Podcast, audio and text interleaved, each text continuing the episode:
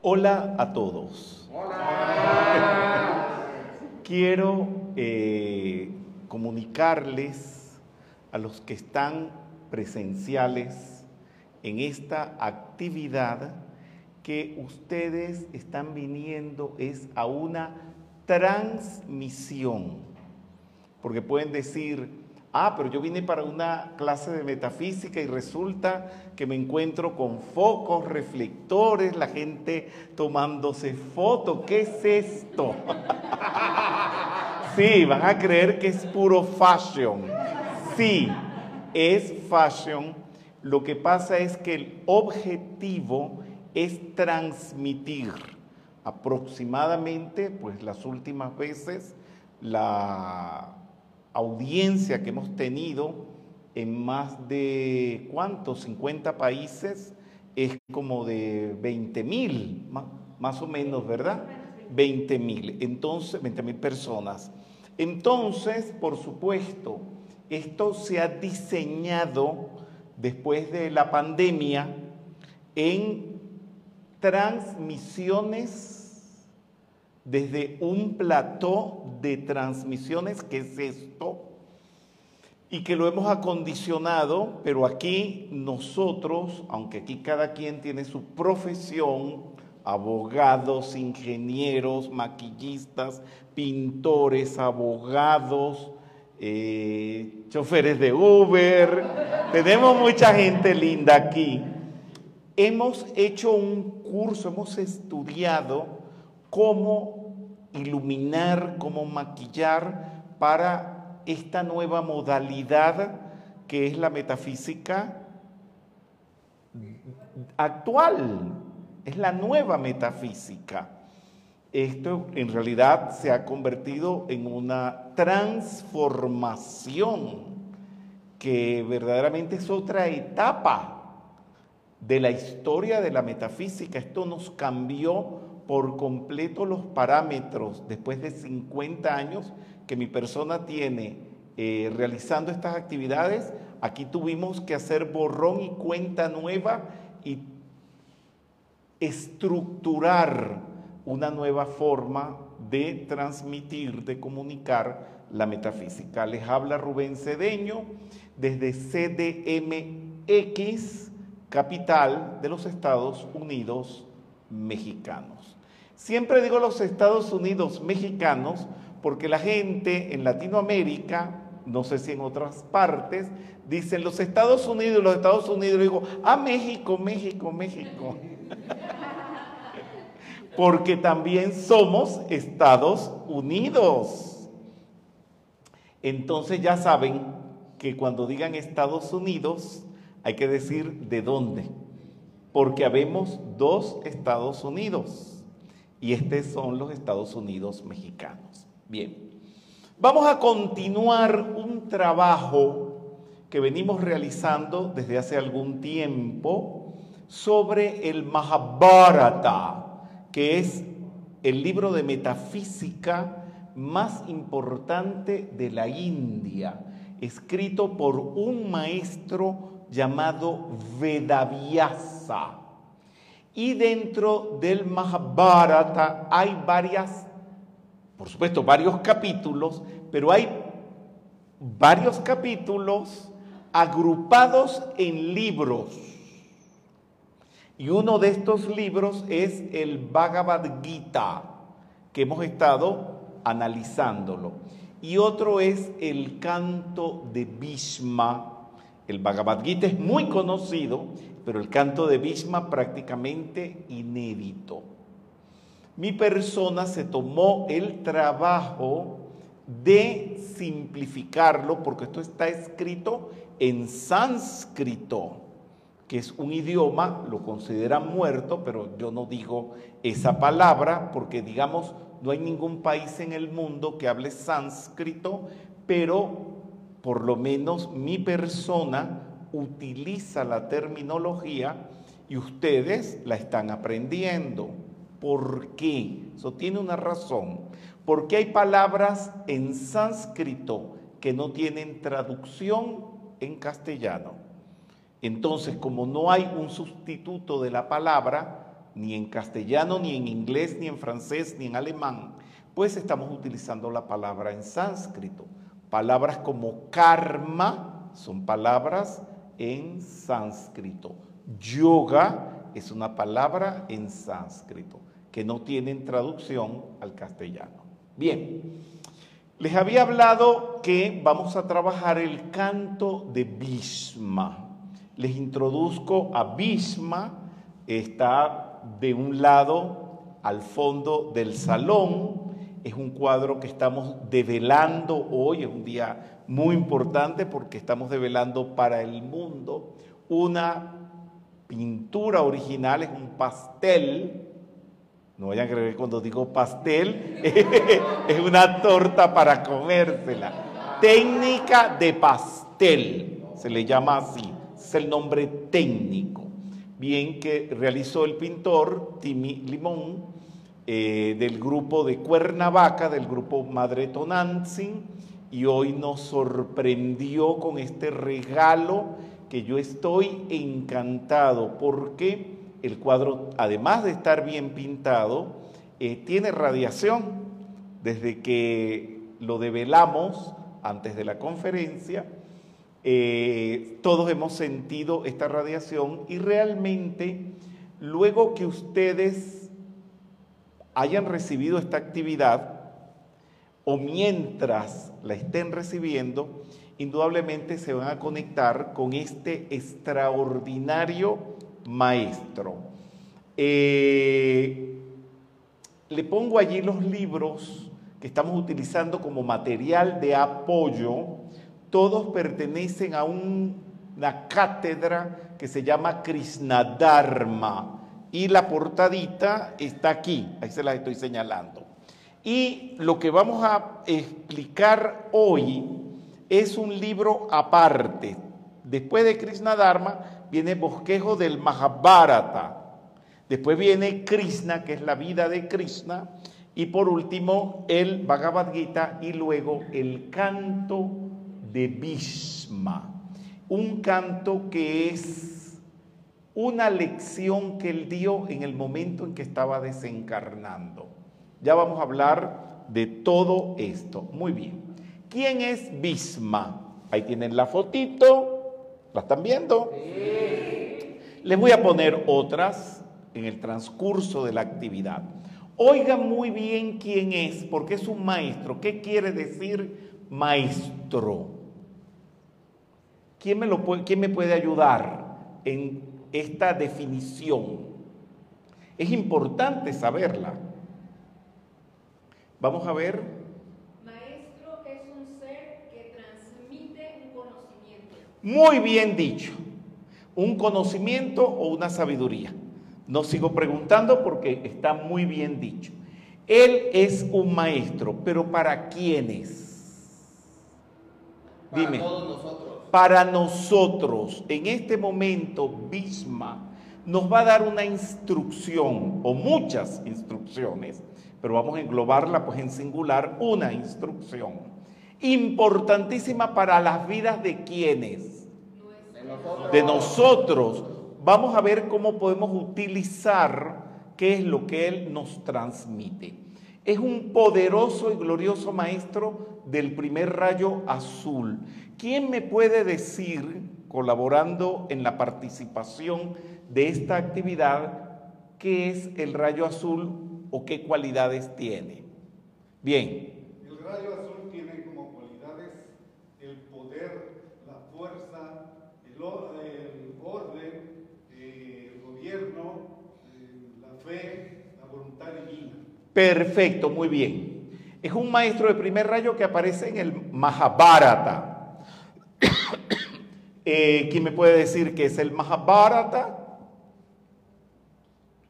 Bueno, ya han recibido las actividades pertinentes y pueden participar, ¿sí?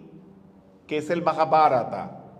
El Mahabharata es una obra donde eh, se trata de una epopeya épica que sucedió hace miles, miles de años y que en conclusión, digamos, es la, pelea pues entre el bien y el mal. Muy bien, perfecto. Esa pelea, esa guerra, es el Kurukshetra, ¿verdad? Y el Kurukshetra es la guerra interna que tienen ustedes, tiene mi persona, tenemos todos entre el bien y el mal dentro de nosotros mismos. La espiritualidad y la materialidad. Bien, él fue un guerrero invencible, nunca nadie lo mató. Él llegó a desencarnar porque él mismo hizo una estrategia para desencarnar. Porque él, este, él tenía una bendición que, o un don que nadie lo podía matar sino cuando él lo decidiera. Y por eso vivió muchísimo era un real chatria. ¿Qué es un chatria? Vamos a ver quién participa. ¿Quién se acuerda que es un chatria? Muy bien. Son los, no recuerdo el nombre de la mamá, pero son los hijos, los seis hijos. No, no, no, no, no, no. Chatria es una casta. Vamos a ver Timmy Limón, el autor del cuadro. ¿Qué dice? Es la casta de los gobernantes y guerreros. Es la casta de los gobernantes y guerreros. Aquí en México hay castas. Sí, ¿Y en Venezuela? también. ¿Y en Argentina? También. ¿Y en España? O sea, no es una prerrogativa de los hindúes. Todo policía que ustedes ven, todo general que ustedes ven, todo presidente, todo gobernador es básicamente un kshatriya. Puede que no lo sea de corazón, pero generalmente lo son. Les gusta mandar, les gusta imponer, les gusta gobernar y nos hacen mucho bien, porque hay personas, bueno, a mí me gusta mandar y me gusta, me gusta todo eso, pero si me dijeran que fuera para hacerlo como el presidente de un país o gobernador de un estado, tal vez me negaría. Pero me gusta dirigir una escuela, me gusta dirigir un grupo de metafísica. De alguna manera, todo el que dirige es chatria o medio chatria.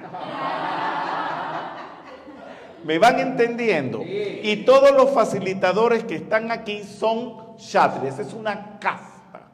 Y es la única casta que existe. ¿Cuál es? Díganme otra. Los brahmanes, Los brahmanes. ¿Y de qué se ocupan los brahmanes? Los, que se ocupan de enseñar, todo maestro de escuela, todo maestro, eh, el ministro de educación, supuestamente están llamados a ser kshatri. Eh, perdón, brahmanes. Muy bien. Bhisma es un ejemplo de fuerza, de poder y voluntad. Algo que les está haciendo falta a todos ustedes. Porque a ustedes los han chingado en la vida por no asumir ni la fuerza, ni el poder, ni la voluntad. Y los han chingado bien chingados.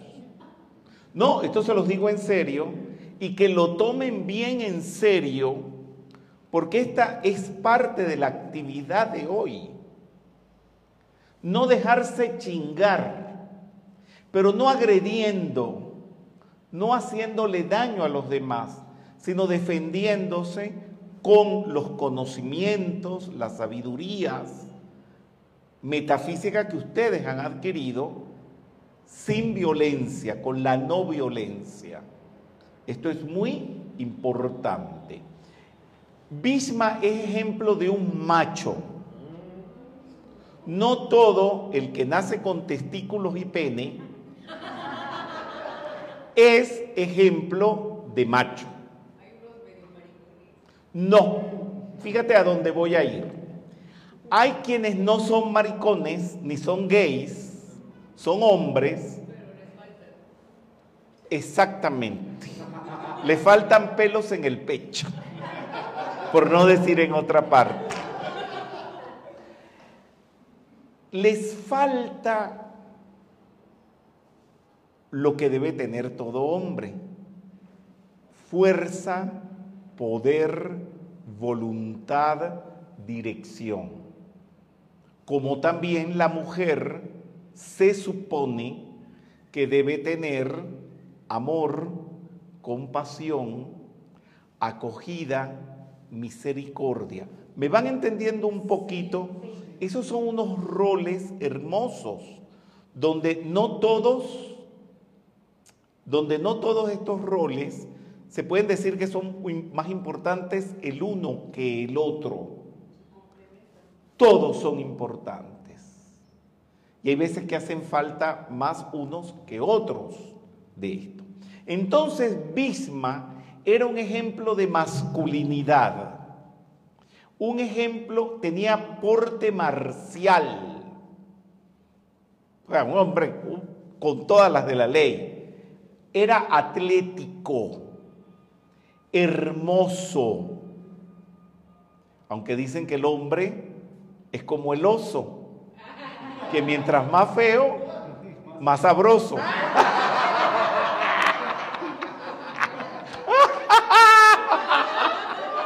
Muy bien. Eso que yo vengo propuesto hoy a hacer una actividad seria. Tiene voz de barítono. El barítono es una voz grave en el hombre. Yo tengo voz de barítono. Uh. Bueno, y entonces, ¿qué quieren que les diga? Eh, el barítono, por supuesto, no es un tenor que tiene la voz aguda. Hola, ¿cómo están? ¿Cómo les ha ido? Ese es un tenor. No necesariamente tienen que ser gay o mariscones. Tienen su voz aguda, pues. Tenía la voz de barítono fuerte y atronadora. Yo sé que van a salir algunas chicas de aquí deseando tener un bisma. y algunos hombres también. Bien. Era de pelo canoso porque ya estaba entrado en edad cuando participa en la guerra del Bhagavad Gita. Era pelo canoso y largo hasta los hombros que llegó a avanzada edad en perfecto estado físico. Todo le funcionaba. Un, ¿Qué? Un chingón. Exactamente, muy bien. Aquí tenemos alguna de, la, alguna de las tantas fotos de Bisma. ¿Qué? ¿Viste? Ah, como que te gustan los viejitos, ¿no? Muy bien. Los seres del rayo azul, esto ya lo hablamos, presidentes, líderes, militares, gobernadores. ¿Qué seres tenemos nosotros del rayo azul conocidos en la metafísica? Vamos a ver si ustedes me lo, me lo identifican. El Elohim Hércules, el arcángel Miguel, el maestro el Mori. Por esa línea va Bhishma. Muy bien rey Shantanu y Bisma. Estamos hablando de aproximadamente hace 5.000 años, muchísimo tiempo atrás. Bisma era el primogénito del primer matrimonio del rey Shantanu con Mother Ganga o la madre Ganga, eh, que es el Deva, custodio del río Ganges. ¿Alguien se acuerda? ¿Qué es el río Ganges? Pues es el río sagrado que está en la India. El río sagrado de la India. ¿Qué particularidad tiene? Que aunque... Ajá.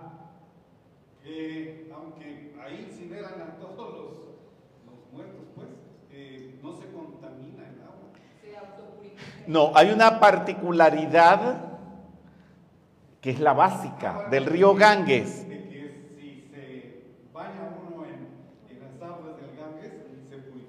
O sea, la purificación ya. La cualidad importante es transmutación, purificación. Se libera uno de todo el karma.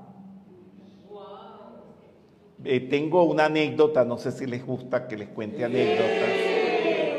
Bueno, como en la parte de Benares está tan, no puedo decir contaminado, porque se han hecho exámenes de esas aguas y tiene algo que aunque ahí tiren muertos, desemboquen cloacas o lo que sea, no está contaminado. Pero ni ocurrirse meterme mi persona allí. Y me tuve que ir al Himalaya bajo cero grado para irme a un lugar donde no estaba contaminado el río en Rishikesh. Y allí me pude bañar, así que estoy purificado. Ah, ah como Derganga, Madre Ganga. Pero con el uso de la llama violeta, con devoción, ustedes pueden también purificarse. Muy bien.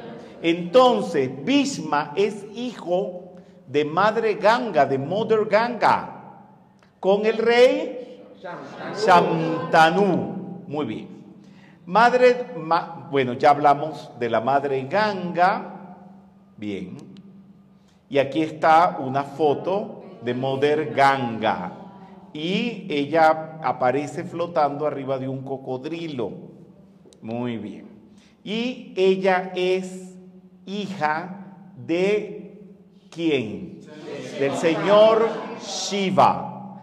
¿Quién es el señor Shiva? Es la personificación del primer rayo azul. Si la madre de Bhishma fue Mother Ganga, Bhishma termina siendo nieto de Shiva. ¡Wow! Bien. Bhisma era el primogénito del primer matrimonio del rey Shantanu con Mother Ganga. Después de la ascensión de Mother Ganga fue así. Eh, se le apareció al rey Shantanu, estaba buenísima, tenía unas chiches espectaculares y aquí por detrás, por donde tú la vieras, estaba buenísima y él se enamoró de ella y quiso casarse con ella, pero ella era un ser divino. Y ella se enamoró de él porque parece que Shantanu tenía también sus encantos. Muy bien. ¿Y cómo hacía ella? Le dijo, bueno, yo me voy a casar contigo, pero eso sí, no answers, no questions. No me preguntes nada y yo no te voy a responder nada. Pero el día que tú me preguntes algo y yo te responda, olvídate de mí, me voy a desaparecer. Entonces, pero es que la cosa era muy fuerte. Empieza, ellos por supuesto, empezaron a agarchar y empezaron a tener hijos. Y les nace el primer hijo y viene Moderganga y lo ahoga en el río. Y el pobre Shantanú, él necesitaba descendencia. ¿Cómo hacía? Pero no le podía preguntar nada. Pero ella no los estaba matando. Los estaba ascendiendo a su reino, que es el reino del río Ganges. Y así tiene el segundo hijo. Y ella lo mata también el tercero, el cuarto, el quinto, hasta que no aguantó más el rey Shantanu. Cuando nace Bisma, bueno, le entró una rabieta, le armó un desmadre al rey Shantanu y tronaron. Y le dice él, bueno, ¿y hasta cuándo? me vas a seguir matando a mis hijos. Yo necesito un heredero, este no lo vas a matar. ¿Quién eres tú? Eres una asesina. No, fue fuerte. Te digo, tipo Silvia Pinal en una telenovela. Bueno, hermanitos, ¿qué les cuento? Le dije, yo te dije a ti que no me preguntaras nada yo te voy a decir quién soy yo. I am Mother Ganga. Yo soy el río Ganga. Pero también te dije que me iba a desaparecer. Ahí te dejo a tu hijo, pero yo me voy. Hizo así y se fumó. Hasta el sol de hoy. pero le dejó el hijo, que era Bisma. Pero la cosa se pone interesante porque él queda como viudo o divorciado, no sé cómo es el asunto. Ok, muy bien. Después de la ascensión de Moderganga, el rey Santanu quiso juntarse con una botera llamada Satyavati, que estaba buenísima. Qué mujer tan buena, estaba bien por delante, bien por detrás y por los lados por donde tú la vieras. Necesitamos fotos. Ay, sí. Ok. Y se enamora de la Satyavati. Pero había un problema. Muy bien, él, era un rey.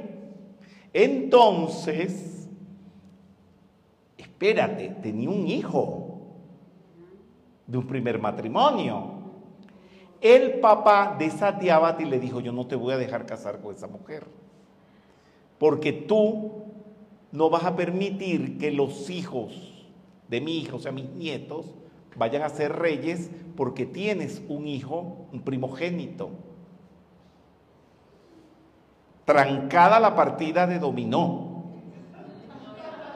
Muy bien. Entonces, resulta que Satyavati también tenía un hijo que era Vedavyasa, el que escribió el Bhagavad Gita, que también era un maestro. O sea, cada uno por su lado tenía un hijo que era maestro. Bhishma y Vedavyasa. Entonces, el padre de la botera se opuso pues al matrimonio de su hija con Shantanu porque sus nietos no iban a ser herederos del trono sino Bhisma. Y como les dije antes, se tranca la partida de dominó. Entonces Bhisma, para que su papá pudiera casarse, hace tres votos. Uno, no chingar más nunca en su vida a ninguna mujer. Ese machazo Se la amarró. mi amor, que ¿qué te voy a contar? Renunciar al trono. Y aquí viene el tercer voto, que es el peor de todos, respetar como a su padre a quien ocupe el trono de Hastinapura. Hastinapura es el reino. Pues ahí vino el problema, porque ese problema fue muy fuerte, y es donde él se convierte, Bhishma se convierte, en un maestro que nos da una lección que ningún otro maestro ha dado en la vida. Y mi persona le tiene que agradecer esa lección porque he tenido que vivir ese aprendizaje que da Bhishma, lo he tenido que vivir en carne propia varias veces. Y no lo he visto en nadie, ni en Connie Méndez, en ninguno de mis maestros vi que tuvieran que vivir eso tan terrible y ya se los voy a explicar. Y no les voy a decir que ojalá ustedes no lo vivan, porque es un aprendizaje y una vivencia para producir un beneficio pero es muy fuerte. Ya ustedes lo van a ver. Entonces, de ellos descendieron dos familias que son primos, los Pandavas y los Kauravas. Los Kauravas son el ejército del mal y los Pandavas el ejército del bien. Muy bien. Seguimos. El tercer voto de Bisma le dije que era el peor y fue el que le cau- causó una situación importante. Entorpeció la vida de Bisma, que era aceptar el rey que fuera. Y así es como su padre tiene un rey, tiene un, hijo pues que llega a ser rey, que trabajó para las fuerzas siniestras, para el ejército del mal pero Bisma había hecho el voto de obedecerlo. Porque si no hacía ese voto, el papá de la botera no la iba a permitir que se casara. Este voto entorpeció la vida de Bisma cuando su sobrino, el rey azúrico invidente, Dhritarashtra, usurpa el trono. Acuérdense que Dhritarashtra pertenece a la fuerza siniestra, a las fuerzas del mal. Y tuvo que apoyarlo. Cuando vino la guerra entre el bien y el mal, Bisma se quedó del lado de los malos, pero él había hecho ese juramento. Quiero decirles que los juramentos no se quebrantan y por eso él pasa a ser grande y ya les voy a explicar. Debido a este inmenso sacrificio, el padre de Bisma le dio la bendición de poder elegir el momento de su propia desencarnación. ¿Se acuerda que se los dije que él tenía esa bendición? Entonces Bisma, para no seguir luchando a favor de los malos, se dejó matar para que los pandavas ganaran la guerra. No, esto es muy fuerte. Vamos a seguir aprendiendo. Uy, se puso como borroso Interpretación de los votos de Bisma. Muy bien. Aquí viene la lección.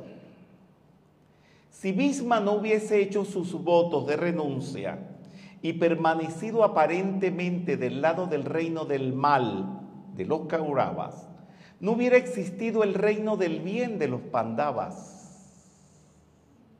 ¿Están entendiendo? Y al final del Kurukshetra no hubiera vencido el bien. No todo aparentemente es malo, ni todo aparentemente bien. No todo aparente mal es malo, ni todo aparente bien es bueno. Hay personas que en la vida les toca ser bisma para que pueda sobrevivir el bien. Y se los voy a explicar porque ustedes han estado participando de algo exactamente igual a lo que estoy explicando ahora. Ustedes aquí y muy pocos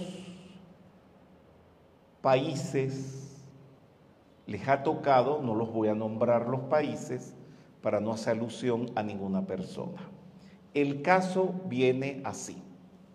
Voy a hablar de mi persona y por qué Bisma me enseñó, me ha dado esta gran lección. Llegar a un país donde la única persona que ofrece pasajes, hoteles, organización de eventos para dar la metafísica es un o una tirana o un estafador, que también lo he tenido que aguantar. Un estafador a conciencia que está robando, pero no hay otra persona que invite y que haga propicia la expansión de la enseñanza. El caso de tener tiranos o tiranas, lo he tenido que sufrir también que están tiranizando, haciendo sufrir a los estudiantes. Pero si dejaba de apoyar a ese tirano o tirana, a ese estafador, a ese hijo de la chingada, se me iba a impedir el que diera la instrucción porque en ese país no había nadie más que ofreciera lo que estos seres ofrecían. Y estos seres utilizaron el que estuviera mi persona trabajando con ellos para decir que yo los estaba apoyando.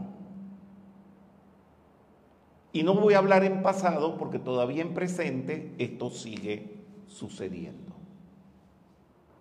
Y están trabajando para la otra polaridad. Pero no me ha quedado más remedio que trabajar con esas personas hasta que de esos grupos surgieran personas capaces de organizar las conferencias, alquilar salones y permitir que el Dharma se siguiera expandiendo. Que si ha sucedido, y al eso suceder, inmediatamente me he tenido que separar de aquel que está haciendo daño e irme con los pandavas. Es una posición muy difícil donde, por lo menos la semana pasada, personas me escribieron, pero ¿cómo es posible que usted y la otra persona, el que está trabajando al revés, estén peleados? Reconcíliense, perdónense. Lo que me provocaba decirle, no sea tan estúpido y dése cuenta que no me puedo reconciliar con, con el mal. Yo trabajo es para el bien. Y ese supuesto amor divino falso no es ningún amor divino, porque aquí vino una segunda guerra mundial. Y por mucho amor que uno tuviera en su corazón y le pudiera dar a un tirano que estaba destruyendo a la tierra, y no lo voy a nombrar, porque por mi boca no se va a hacer famoso ningún malo, pero ustedes saben de quién estoy hablando, ¿sí, verdad? Bien.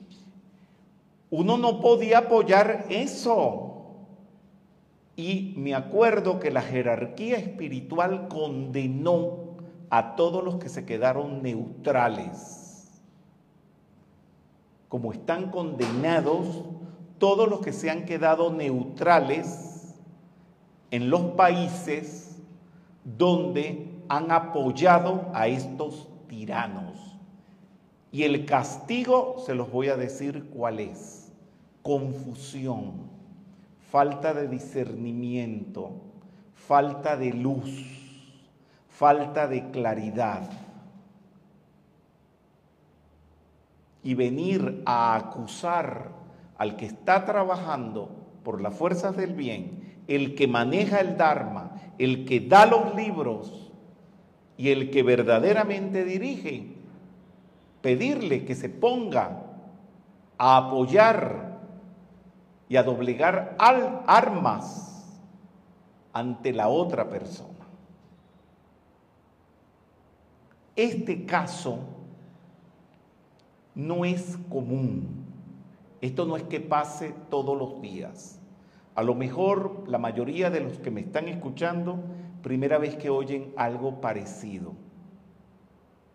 Pero esto ha sucedido, ya les digo, en pocos lugares. Muy pocos. Ajá, dime. O sea que tú pasaste exactamente eso. Eso lo he pasado y por eso puedo hablar de la instrucción de Bisma en primera persona. Es una lección muy fuerte, inusual, repito otra vez, que estando aparentemente apoyando el mal, pero uno no lo está apoyando, es que no hay otra forma de entrar y difundir el Dharma en ese país sino a través de esa persona que está trabajando para la otra polaridad.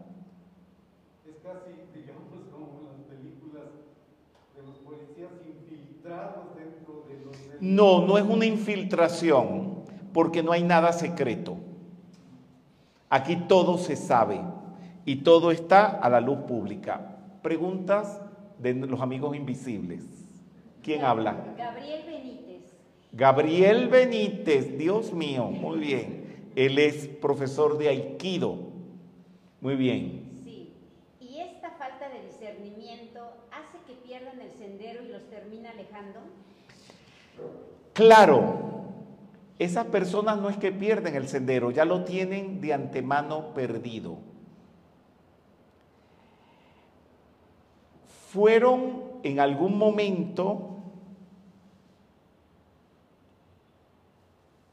personas que tuvieron la oportunidad de tomar el correcto sendero y por supuesto lo perdieron.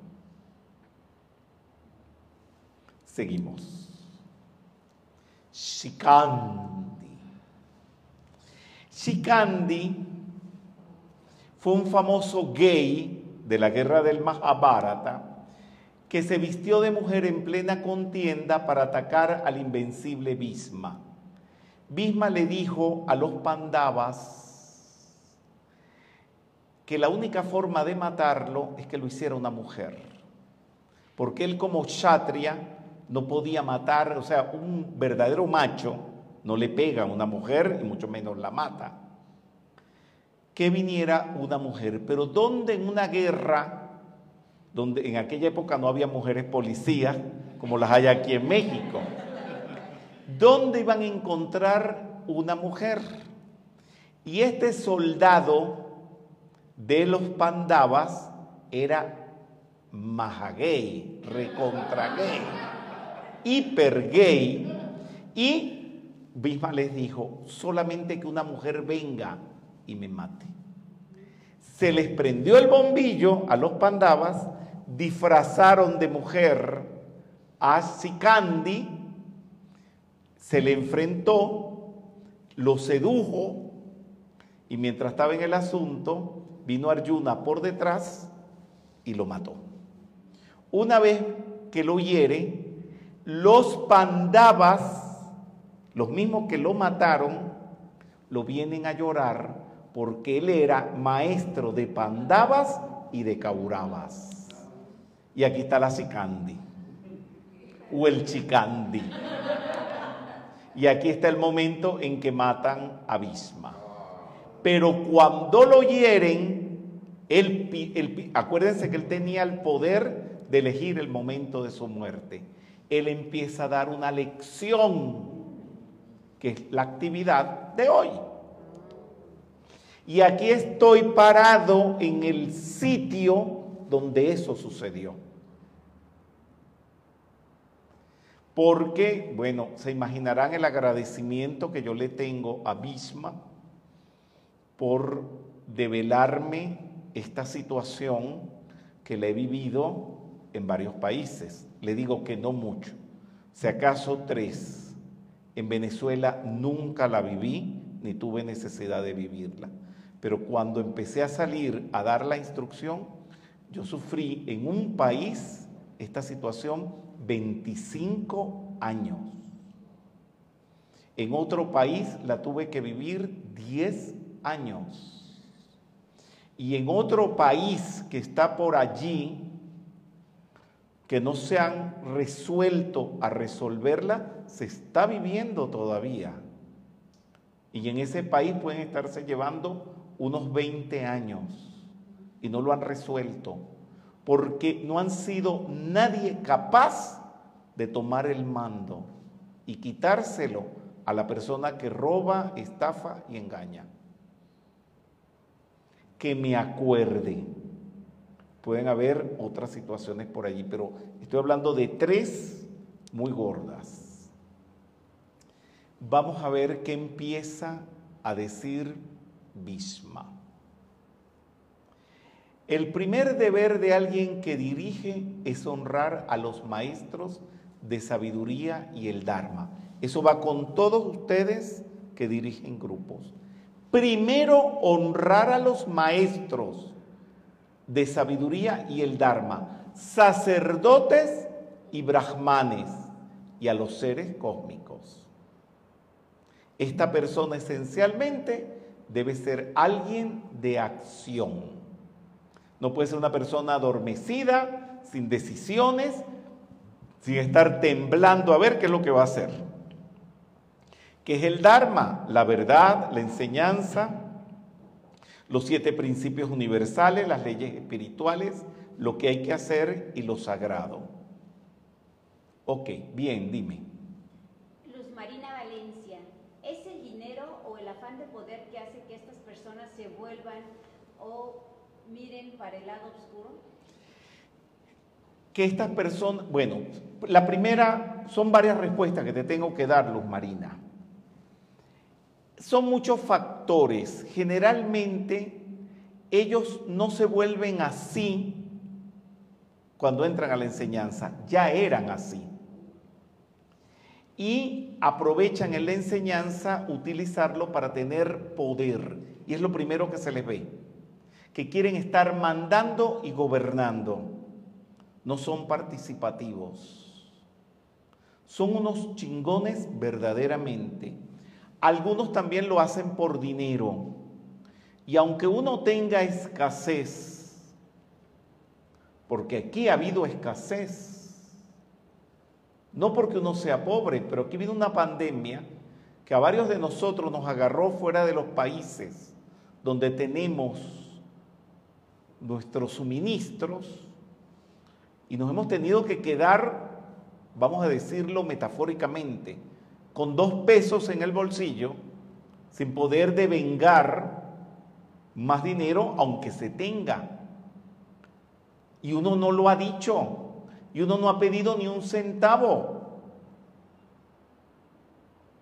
Sin embargo, estos tiranos se desesperan porque no tienen un peso y empiezan a inventar que hay que vender los libros y empiezan a hacer una cantidad de cosas. Ustedes vieron una persona que puso por allí un letrero maligno diciendo que había que dar la donación amorosa para pagarle el derecho de autor a Rubén Cedeño, que eso es una cuestión privada, que solamente es empresarial de los editores, con mi persona y no tenía por qué estar ni pidiendo ni diciéndolo públicamente. Aquí tengo abogados que prepararon la demanda, para eso se detuvo, por supuesto, en vista de que esto no siguió, y lo correcto es no hacerlo, pero eso no podía permitirse. Son personas que están utilizando la enseñanza para conseguir dinero. Que piden doble donación, si la donación es el asunto más discreto. Señores, la mayoría de las veces la donación no alcanza. En este momento estoy pensando, este local que hemos alquilado para hacer este plató de transmisiones, si cuando lleguemos a fin de mes, los que alquilaron van a tener toda la suma necesaria para poderlo pagar. ¿Cuánto estamos pagando aquí mensualmente? 26 mil, 25 mil pesos. Y cuando los veo que lo que ponen es un billetito de 10 pesos, digo, qué inconsciencia, porque por esto, por esto se cobra bastante dinero. Les voy a decir algo, sin vanidad, o con vanidad, me da igual. A mi persona la tienen bien cotizada dentro de estos estudios. Y no han faltado organizadores que me han propuesto meterme en planes para cobrar mis conferencias bien caros, cobrar mis cursos por 1.500 dólares, donde estas organizaciones me organizan eso, ellos cogen un porcentaje y me dan a mí otro. Y ustedes lo saben, los que están cercanos a mí, porque cuando esto ha sucedido lo he contado. Y les he dicho que no en la cara, pudiendo tener una gran fuente de riquezas. Porque por esto no se puede pedir ni las buenas tardes. Pero los estudiantes tienen que tener conciencia que lo mínimo que cuesta un seminario de estos es 1.500 dólares por persona. Bueno, hay preguntas, dime. Marta Estrada Salgado. Hola, buenas tardes Rubén y a todo el grupo. Mi pregunta es, ¿de qué manera los alumnos de la enseñanza pueden darse cuenta de que ese facilitador no es el indicado? Si es lo único que conocen en ese momento, ¿cómo pueden discernir que ese no es el camino? Eso que tú estás planteando, Marta Delgado, ¿verdad? Salgado. Marta Escobe- Estrada Salgado. Mar- Marta, mira, esa es la razón por la cual tienen seguidores, porque la gente no tiene discernimiento. Pero no hace falta ser muy inteligente para que cuando te están dando órdenes y te obliguen a obedecer, darte cuenta que estás delante de un tirano. Que cuando te están pidiendo dinero, tenemos el caso dentro de los casos que he mencionado, que he tenido que vivir, a una persona, una discípula, que le pidieron 7 mil euros. Y le dijeron que era para pagar mi viaje a España. Y otro que pidió 7 mil euros para que le pagaran unas vacaciones en Europa. Espérate, esa persona creo que me está viendo a quien estafaron no el estafador, no sé si el estafador me está viendo, me da igual que me vea. Tiene que darse cuenta cómo le vas a pagar unas vacaciones a un facilitador. Yo quiero decirles algo. Tengo 45 años viniendo a México y en cada viaje, la manera en cómo he conocido este país tan maravilloso, es que en cada viaje, cada año, me voy una semana a un lugar determinado de México para conocerlo. Y ese dinero no me lo da nadie. Ese dinero lo saco de mi bolsillo y nadie se entera ni para dónde fui ni cuánto gasté. Porque uno no debe estafar. Entonces, como un facilitador te está robando, tú, a la que te robaron, que me estás viendo ahorita, porque yo sé, ella está en un país europeo, no te diste cuenta que te estaban estafando. Tienes que darte cuenta. Y cuando te empiezan a dar órdenes y a pedirte favores personales, un facilitador, que me vengas a servir el café porque lo hacen, que me vengas a servir la comida, ese es un estafador. Y no digo solamente eso por la metafísica.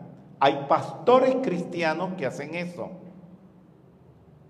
Y hay gurús de organizaciones que hacen eso. Discernimiento. Muy bien. Hay otra pregunta, dime. Christopher Arsenio Matos. Hola Christopher, ¿cómo está? Él me está hablando desde el norte de Chile. Sí, dime. ¿Qué pasa cuando una persona cree discernir y se va en contra de un facilitador y compañero de estudio por el hecho de no aceptar un error o una enseñanza? Uno no debe ir en contra de nadie, ni del estafador, ni del no estafador. Quiero decirles algo, y no me voy a poner de ejemplo, pero la razón por la cual ustedes me ven a mí en fotos con estos tiranos y tiranas es porque uno no debe ir en contra de nadie. La no violencia y el amor divino, lo que debes hacer es no apoyar el mal. Pero uno no debe ni atacar ni hacer nada. Generalmente estas personas terminan hundiéndose ellos mismos sin que uno haga nada. Bien. Vamos a ver qué dice Bhishma del Dharma. No hay duda de que todos los lugares sagrados, retiros, tirtas o lugares de peregrinación, tirta es un lugar de peregrinación, pueden purificar al ser humano. Pero el mejor de todos los tirtas, o sea, el Tepeyac es un tirta, donde está la madre Tonantzin. Este, en la Argentina, en San Nicolás, es un tirta. ¿Me van siguiendo? Pero dice, pero el mejor de todos los tirtas es la práctica del Dharma. Es mejor que ir de, de peregrinos a un lugar. Las aguas de este tirta son el Dharma y el océano de la conciencia está lleno de entendimiento. Una vez que una persona se baña en el Dharma, se convierte en el heredero de la sinceridad, la gentileza. Me preguntaban, ¿cómo te das cuenta que un tirano es un tirano? Porque no tiene sinceridad, no tiene gentileza, no tiene nobleza, no tiene compasión, no tiene autodominio, no tiene tranquilidad. Porque el que practica el Dharma, se convierte en el heredero de la sinceridad, la gentileza, la nobleza, la compasión, el autodominio y la tranquilidad. ¿Me van siguiendo? ¿Qué dice Bisma con respecto a la acción y el plan divino? El plan divino de perfección y las acciones son igualmente poderosas. O sea, lo que tú tienes que hacer, que tu plan divino, de perfección, a lo que viniste a la tierra. Y las acciones, todo eso es poderoso. Ambos juegan un papel prominente, pero la acción es más potente que el plan divino de perfección, actuar. Como ha pasado en algunos países que saben que el tirano está tiranizando, que saben que ese tirano está engañando, que saben que ese tirano tiene preso a un bisma y no hacen nada. Hay que actuar. Y esa es la clave del Bhagavad Gita. Cuando están los dos ejércitos enfrentados y Arjuna no quiere actuar y le dice Krishna, no seas maricón. Tienes que actuar, vas a ganar la guerra, pero tienes que actuar. Porque si no, tú eres culpable de todo el mal que está sucediendo. Es la acción la que determina el plan divino de perfección. Hay preguntas detrás de las cámaras. Un comentario respecto a la acción. Dice Alejandra Bonilla. Es verdad, Rubén, la mayoría de la gente dice te amo, pero no se preguntan cómo la has pasado en esta pandemia, si has tenido para cubrir tus necesidades básicas. Si no hay demostración física de amor, por ejemplo, la dar donaciones amorosas concienzudamente, no dos pesos, la palabra amor no paga el hotel, ni la comida, ni los locales. Es correctamente, por eso yo no digo la palabra amor ni te quiero. Se los demuestro instruyendo. Creo, Alejandra Bonilla, que si eres quien estoy pensando, tú sabes de lo que estoy hablando porque has visto lo que estoy hablando hoy en este país, lo has visto en tu país. No puedo extenderme más porque no quiero eh, que sospechen de alguien. Existe un plan divino de perfección que guarda tu poder espiritual y es ser algo bello. Tu plan divino siempre es bello, siempre es perfecto, estupendo, único, original, como a nadie se le ha ocurrido antes, sin imperfecciones ni sufrimiento. Pero más importante que tu plan divino es la acción.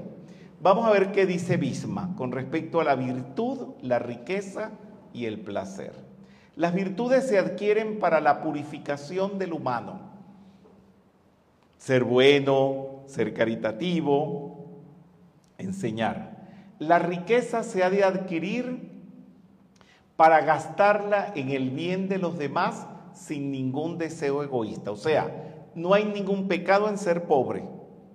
No hay ningún pecado en que tú hagas dinero, pero que sea para el bienestar de los demás. Y el placer se debe buscar solo para mantener el cuerpo en buenas condiciones y no para gratificarlo.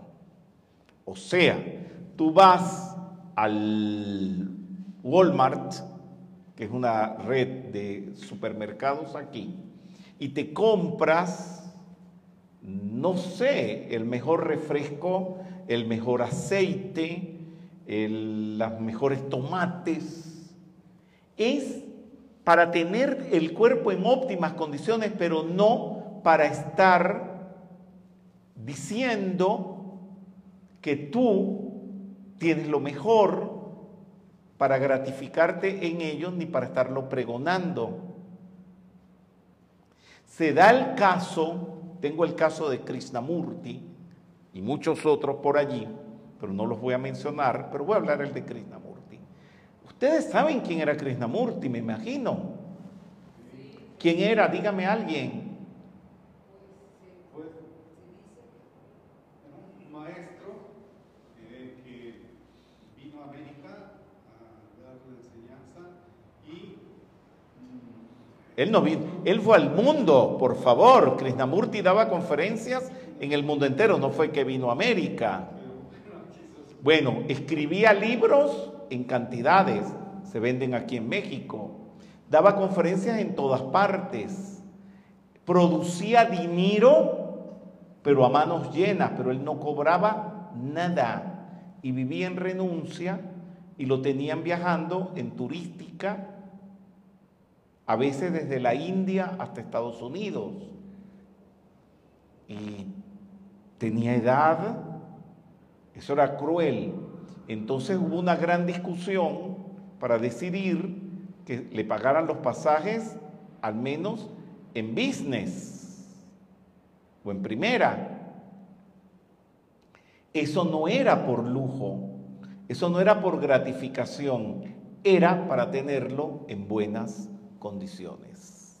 ¿Se entendió esa parte? Como cuando le quieren meter al maestro, un maestro digamos importante, que escribe, que tiene libros, que tiene, maneja derecho de autor importante, le hace producir a las editoriales dinero y lo quieren meter en la casa de cualquier vecino donde no tiene internet, donde, donde donde no le están dando comida vegetariana, donde está en ínfimas condiciones, donde se filtra el agua cuando llueve, donde solamente le dan pizzas porque la señora de la casa dice que no sabe cocinar y tiene que aguantarse meses comiendo solamente pizza. Eso es una crueldad. Entonces merece, puede ser un hotel cinco estrellas o cuatro estrellas, donde coma bien, tenga una buena conexión a internet para dirigir los grupos que dirige. Eso no es para gratificación. Eso es necesidad. De eso está hablando aquí Bisma. Miren, la verdad que Bisma es bien interesante. Procura tener más para poder dar más. Vamos a hacer este decreto. Yo soy la provisión ilimitada de dinero y de toda cosa buena. Entonces, ¿qué es lo que pasa? ¿Por qué vienen los tiranos? Y aquí se los tengo que instruir a todos. Se dio el caso de que había un bisma y había un tirano. Y resulta que para el bisma no había el dinero para el pasaje, no había el dinero, las donaciones, para que diera la instrucción, y ese Bisma y ese tirano, Dhritarashtra, estaban en el mismo sitio. Y en vista de que el Bisma estaba sin nada, les dijo, bueno señores, no hay ningún problema. Que venga el Dhritarashtra, el rey ciego, que vengan los Kauravas y que sigan gobernando, porque eso es lo que ustedes merecen.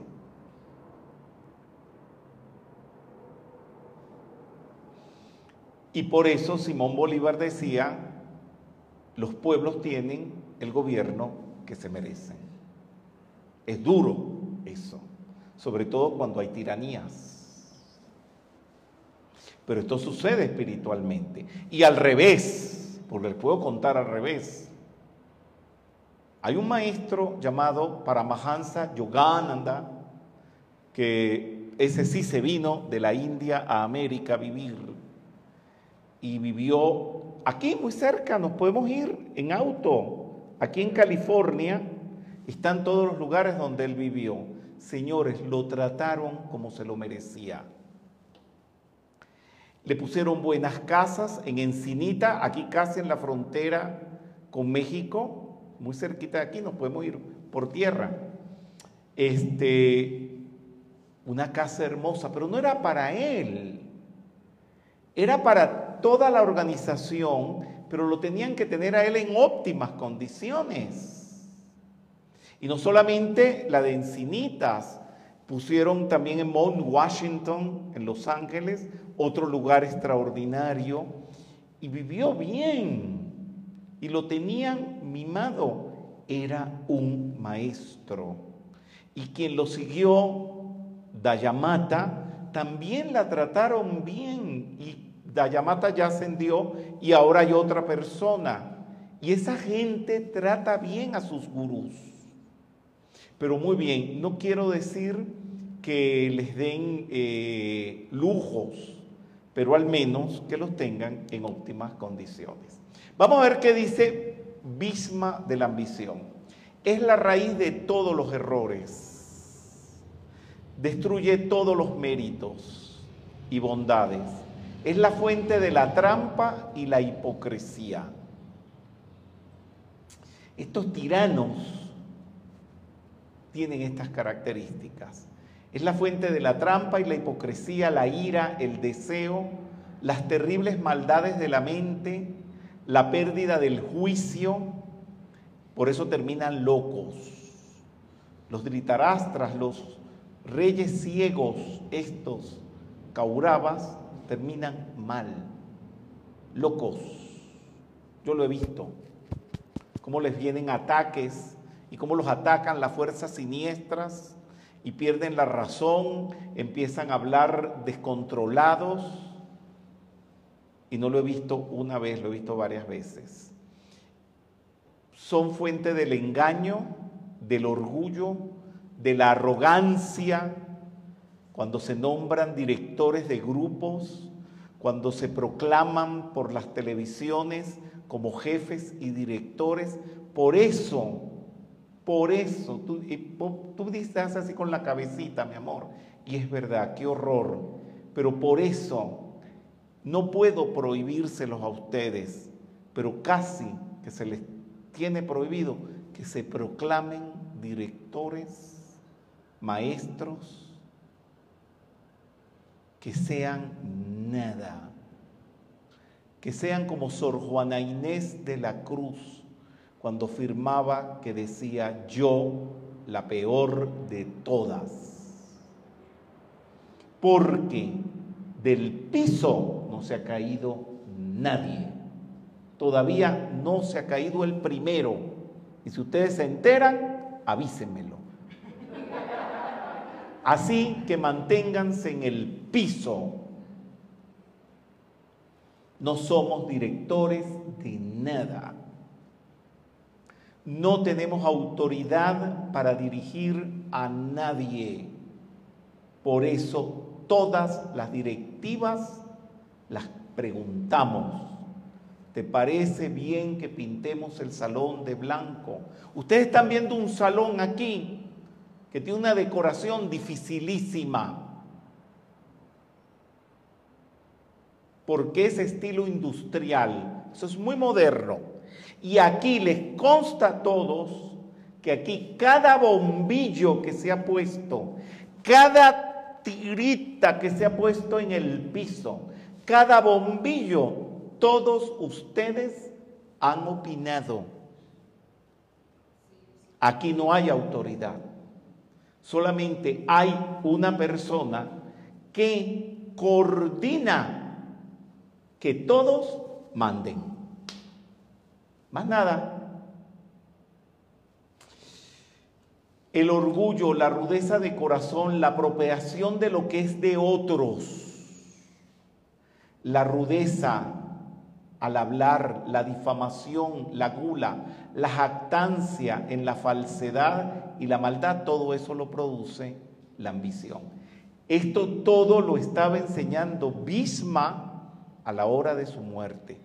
Señores, yo no tengo palabras para decirles a ustedes cómo pasé ese día en ese lugar donde Bisma dijo todo esto. Los hindúes tan bellos han puesto, han hecho una estatua de Bisma clavado con las flechas en el lugar donde él desencarnó. Bien, justicia de Bisma, por supuesto. La persona justa busca el bien de los demás y de esa forma gana su propio bien, porque se devuelve causa y efecto, el bien que tú le haces a los demás se te devuelve a ti, el apego. Un rey no tiene por qué renunciar a su reino para alcanzar la liberación o la ascensión. Lo único que tiene que hacer es liberarse de todo apego. O sea, tú puedes tener palacios. Ustedes, un palacio en Coyoacán, como tenía Connie Méndez, mi maestra de metafísica, un palacio. Eso no es malo. Usted no tiene que renunciar a eso. Usted lo que tiene es que no estar apegado a eso.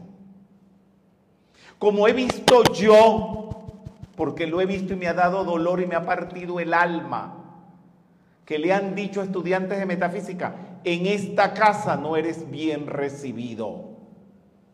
Eso lo he visto.